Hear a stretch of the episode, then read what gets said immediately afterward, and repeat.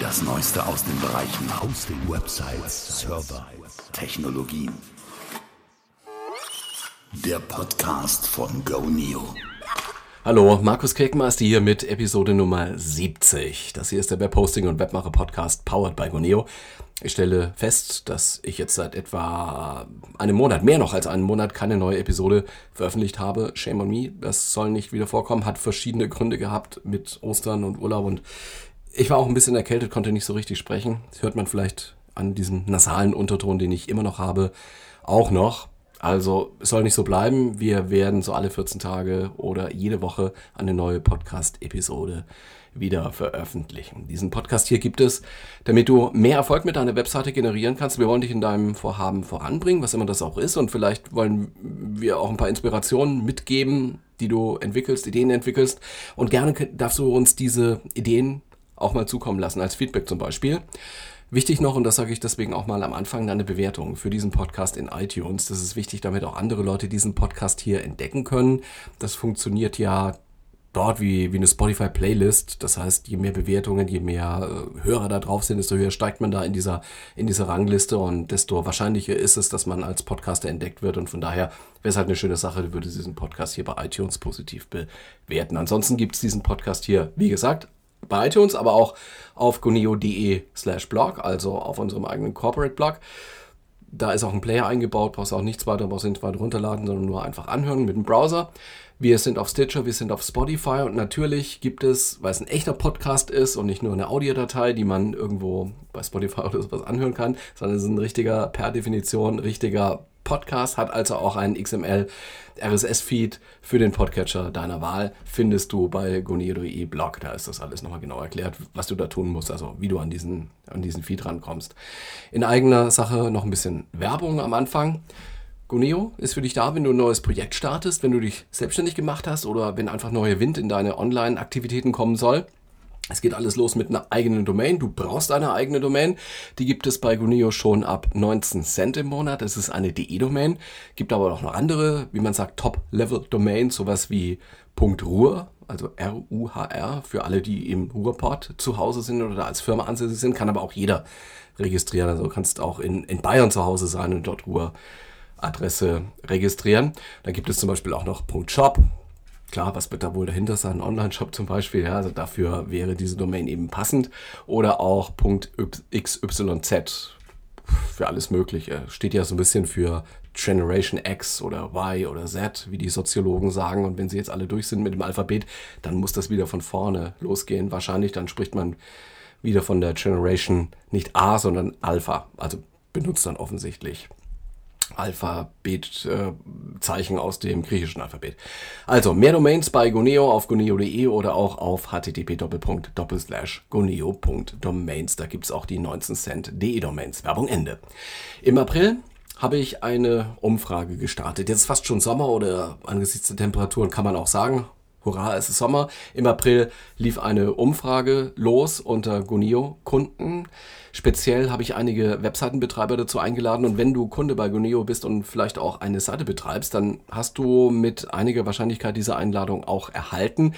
Es waren da ein paar Zufallsfaktoren drin, aber wir wollten halt so mindestens 200 Probanden zusammenbringen, die wir im Rahmen eines Online-Fragebogens dann auch befragen können, damit die Ergebnisse nicht zufällig zustande kommen, sondern vielleicht anders ausdrücken, damit der Zufallsfaktor möglichst gering ist. Am Ende waren es dann 380 Leute, die diesen Online-Fragebogen ausgefüllt haben.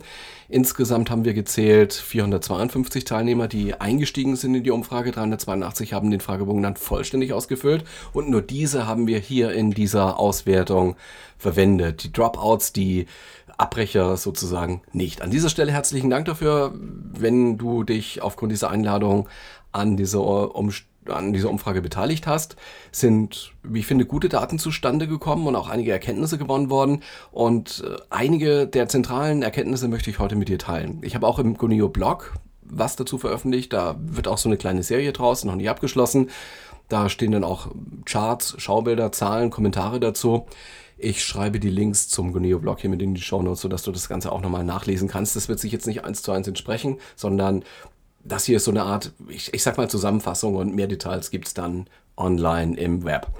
Der Online-Fragebogen war übrigens mit Lime Survey gemacht und das ist in dieser Beziehung so ein bisschen mein Lieblingstool, möchte ich sagen. Es ist Open Source. Es ist äh, richtig gut, man braucht PHP und MySQL und eben nur PHP und MySQL. Die ganze Logik ist in der Software, man hat die Daten und das ist das Positive daran selbst auf dem Server, man muss sie nicht rausgeben. Das ist ja unter Datenschutzbedingungen auch wichtig. DSGVO ist ein Stichwort. Und der User muss natürlich auch aus ethischen Gründen äh, erklärt bekommen, was mit seinen Daten passiert. Und das äh, schließt auch ein, wo sie liegen und dergleichen. Es gibt natürlich so kommerzielle Dienste wie SurveyMonkey oder Google Survey, die funktionieren auch sehr, sehr gut, klar. Und äh, der Nachteil jetzt im Vergleich zu Lime Survey ist, die Daten liegen eben woanders, nicht auf dem eigenen Server. Und das ist mit Lime Survey eben äh, so, dass man die Daten unter eigener Kontrolle hat und deswegen ja, super Tool. Lime Survey hat schon vieles an Statistik eingebaut. Man kann die Daten aber auch ja, roh und im, in einem flachen File, CSV oder sowas exportieren. Man kann sie auch im SPSS-Format exportieren. Man kann sie mit weiterverarbeiten. SPSS ist da ein Tool dafür. Jedes andere geht natürlich auch, also Excel oder, oder MathLab oder whatever. So, nun mal zu den inhaltlichen Aspekten. Was war der Schwerpunkt? Was wollten wir denn da eigentlich wissen? Mir ging es zunächst um die Frage, was für Webseitentypen werden denn da betreut? Also in, in welche Rolle sind die Leute, die die Webseiten machen? Sind Sie beauftragt damit? Sind Sie der Initiator? Machen Sie alles selbst? Das war so der erste Punkt. Dann, auf welche Probleme stößt man denn da so? Das eine könnten wir ja selber angucken. Also wir müssten ja nur die, die Seiten halt aufrufen per Domain und dann kann man ja nachgucken, was auf der Seite drauf ist und so. Da kann man, ja, äh, kann jeder nachgucken, was ist das für ein Seitentyp. Gut, aber was man natürlich nicht weiß, weil man kann nicht in die Köpfe reingucken, ja, auf, auf welche Probleme stoßen denn die Leute da so? Und das, äh, ja, welch, was, was bedeutet das an Herausforderungen? Was müssten die Leute an Support noch haben, um das zu optimieren? Wie sehen die Leute, die befragt worden sind, auch die Zukunftsperspektiven einer eigenen Website. Wir haben ja sowas wie eine App-Ökonomie und wir haben immer schnellere Bandbreitenverbindungen, zumindest die Forderungen danach. Es gibt Internet of Things und die Frage, die sich dann schon stellt, welche Rolle nimmt in diesen Zukunftsszenarien eigentlich die eigene Webseite ein? Das ist so mal grob gesagt der inhaltliche Rahmen. Und auf einige Dinge möchte ich gezielt eingehen, ohne dass das hier so zu einer Zahlenschlacht wird. Ich will versuchen, die Kernaussagen rauszuarbeiten, so wie ich auf die Daten schaue und die Daten zu visualisieren. Dafür ist das Web ja auch ganz gut. Dafür gibt es dann auch die Beiträge im Guneo-Blog. Und ich werde die Ergebnisse nun auch auf zwei Podcast-Episoden aufteilen. Ich habe das versucht in, in eine, eine längere Episode zu packen. Ich glaube, es hat aber keinen Sinn. Also lasst uns das aufteilen. Wir machen Nummer 70 und Nummer 71 damit. Das hier ist jetzt die Nummer 70. Sonst wird das hier zwei Stunden Monolog und das ist, glaube ich, nicht so gut. Zunächst. Wir haben es, und das ist schon ein Ergebnis, mit recht erfahrenen Webseitenbetreibern zu tun. Etwa die Hälfte sagte, dass sie so zwei bis fünf Seiten betreuen. Es gibt natürlich Leute, die haben nur eine Seite, nur eine kleine Seite, aber es gibt eben sehr viele, die zwei bis fünf Seiten betreuen, die Hälfte der Befragten. Und ein weiteres Drittel hatte gesagt, ich betreue eine Seite. Sehr viele gaben an, dass sie auch schon seit fünf Jahren oder länger da mitmachen in diesem Spiel, Webseiten betreiben. Das waren mehr als 70 Prozent, die gesagt haben, ich bin schon länger als fünf Jahre äh, Webmaster, Webseitenbetreuer.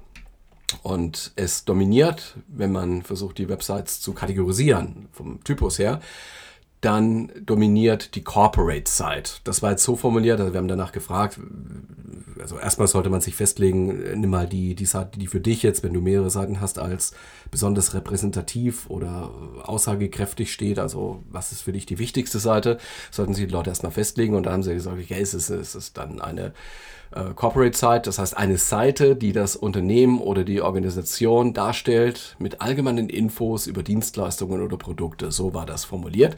Dazu muss ich sagen, wie gesagt, wenn die Befragten mehrere Seiten betreut haben, sollten sie sich für eine festlegen, die eben, auf die sie sich im weiteren Verlauf des Fragebogens dann konzentrieren und fokussieren. Also auf die ihrer Meinung nach wichtigste oder repräsentativste. Und äh, ja, rausgekommen ist Corporate Site, ist so der vorherrschende Typus 50%. Die zweithäufigste Nennung war Blog. 16% in etwa. Ich runde das immer so ein bisschen auf ganze Prozentzahlen.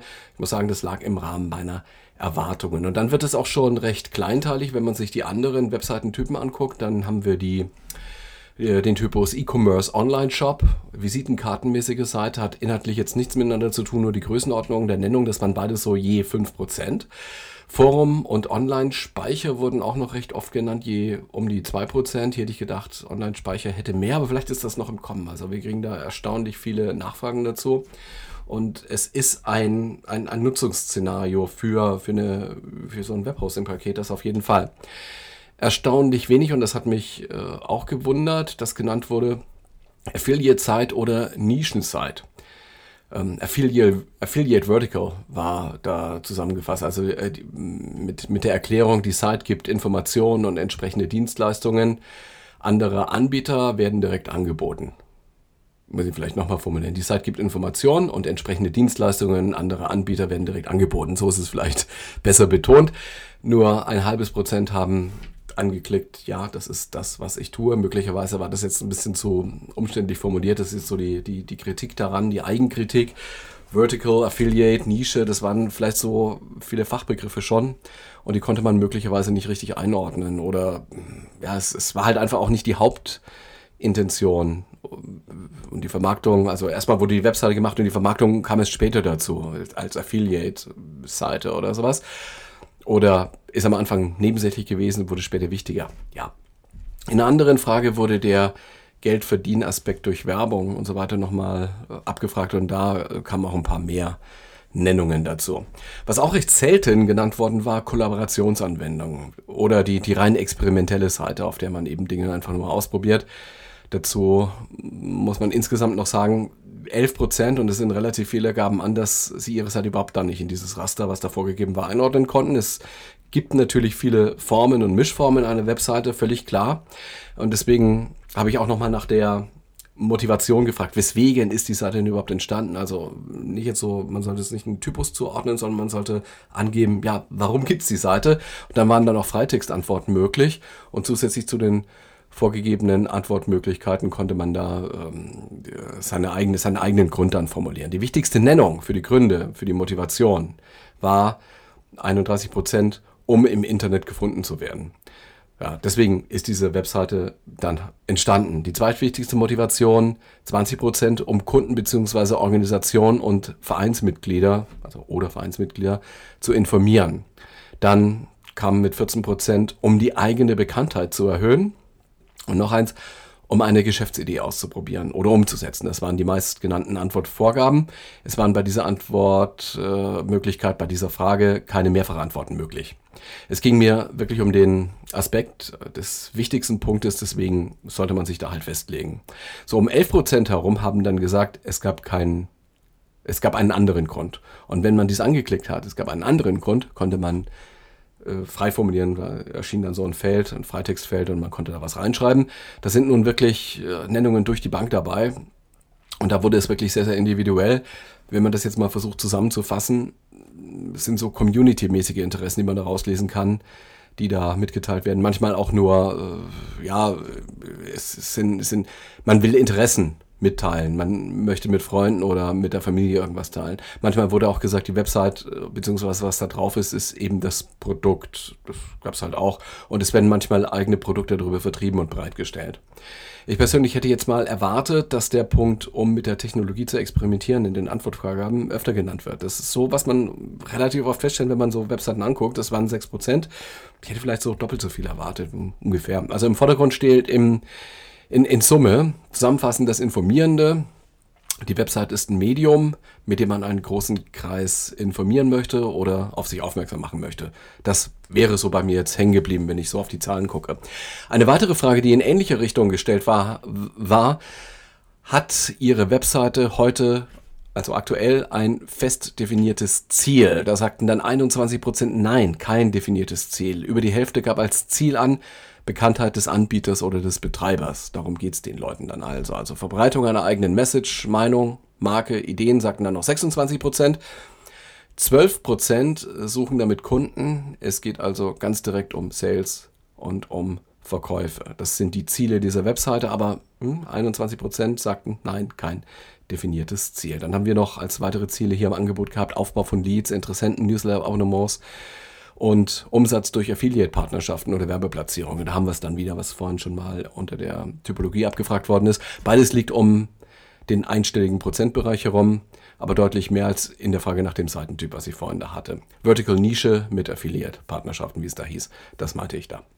Übrigens, wenn jemand ein Ziel für die Webseite gesetzt hat und das angegeben hat, wurde er oder sie gefragt, ob denn dieses Ziel denn gemessen wird. Da sagten dann unter denen, die da gefiltert worden sind, 60 Prozent ja, ich habe ein Ziel und 60 Prozent sagten, ja, ich messe es. Das, äh, dann waren noch 30 Prozent, die sagten, nein, messe ich nicht.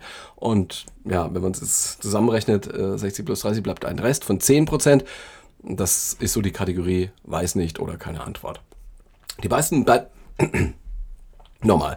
Die nächsten beiden Punkte fand ich jetzt hochinteressant, also nicht nur interessant, sondern hochinteressant. Die Frage war, wie stark würdest du die Abhängigkeit von deiner Website einschätzen, was deine Tätigkeit und Absicht betrifft? Eins wenig, fünf stark. Und wer sich jetzt wundert, dass mal du, mal Sie-Ansprache ist, beides war möglich. Man konnte sich da die Ansprache aussuchen als Teilnehmer an dieser Umfrage.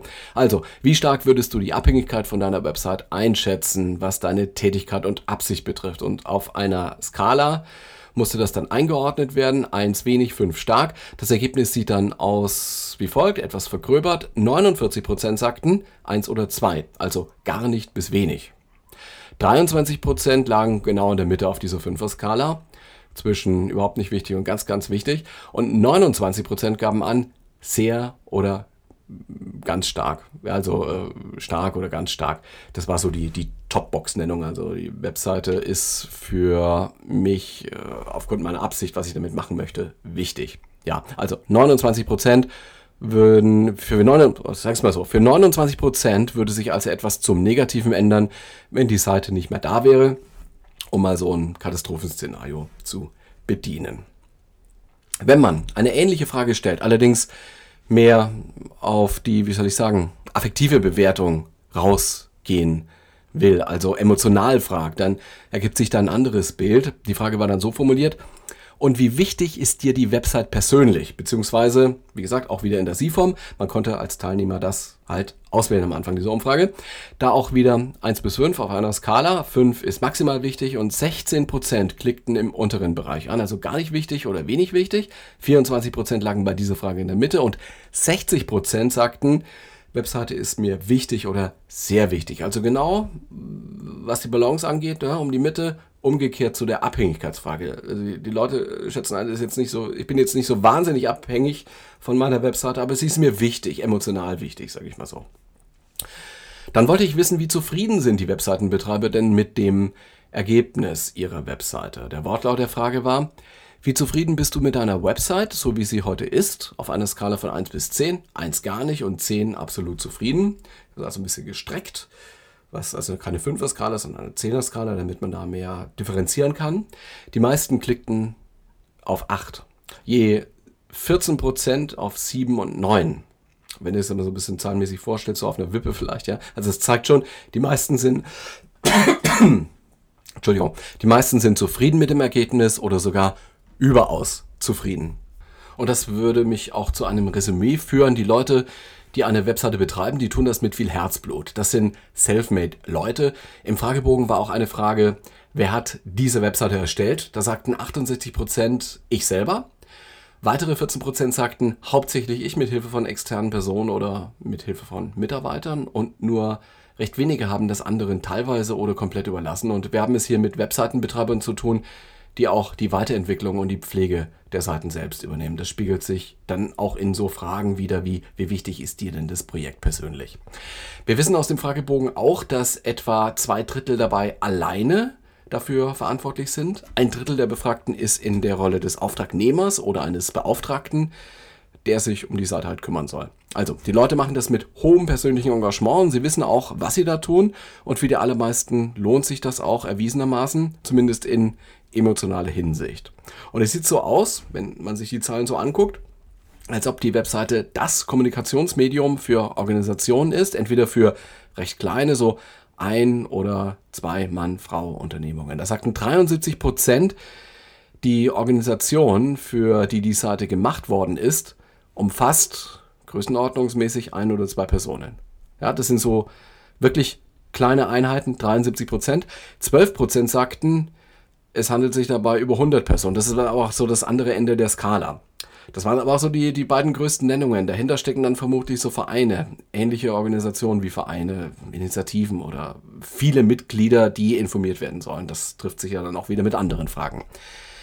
Wir haben das übrigens jetzt nicht gemacht, um einfach nur ein bisschen akademische Hypothesen zu klären oder so. Es ist schon wichtig für uns als Betreiber, als Guneo zu sehen, wo, wo sind denn da die Schwerpunkte, wo gibt es Bedarf, um es mal so auszudrücken. Was sehen die Leute als Ziel und Motivation? Das fließt natürlich auch in die Produktdarstellung, Weiterentwicklung und dergleichen ein und es hilft zu verstehen, was Webseitenbetreiber wollen und brauchen.